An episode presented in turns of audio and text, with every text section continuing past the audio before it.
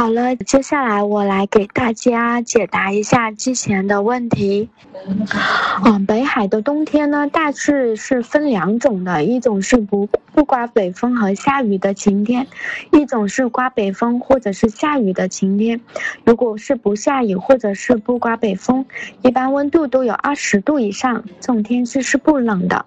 比如春节，当地人一样穿短袖，但是如果刮北风，再下点小雨，那气温可能就会有六七度这样子。那个时候可能就是北海最冷的时候了，一般要穿羽绒服或者是棉袄。北海冬暖夏凉，非常的舒适。它的年平均气温的话是全年二十二点九摄氏度的，非常的舒服。欢迎你来北海。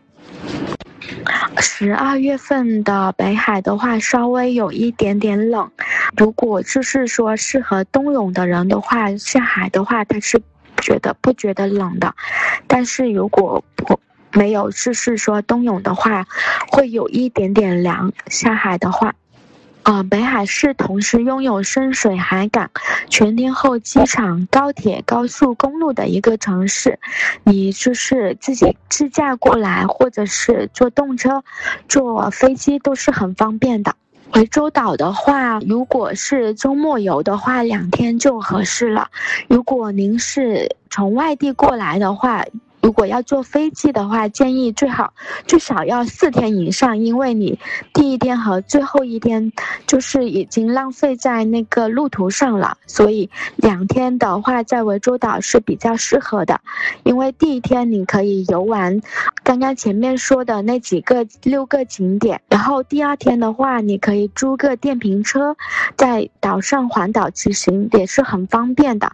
那个电瓶车一天的话大概是五十到八十。块钱这样子，你可以自己想去哪里去哪里，然后白天可以去一下贝壳沙滩呀，看一下灯塔，去一下五彩公路骑行，或者是去一下蓝桥那边都是。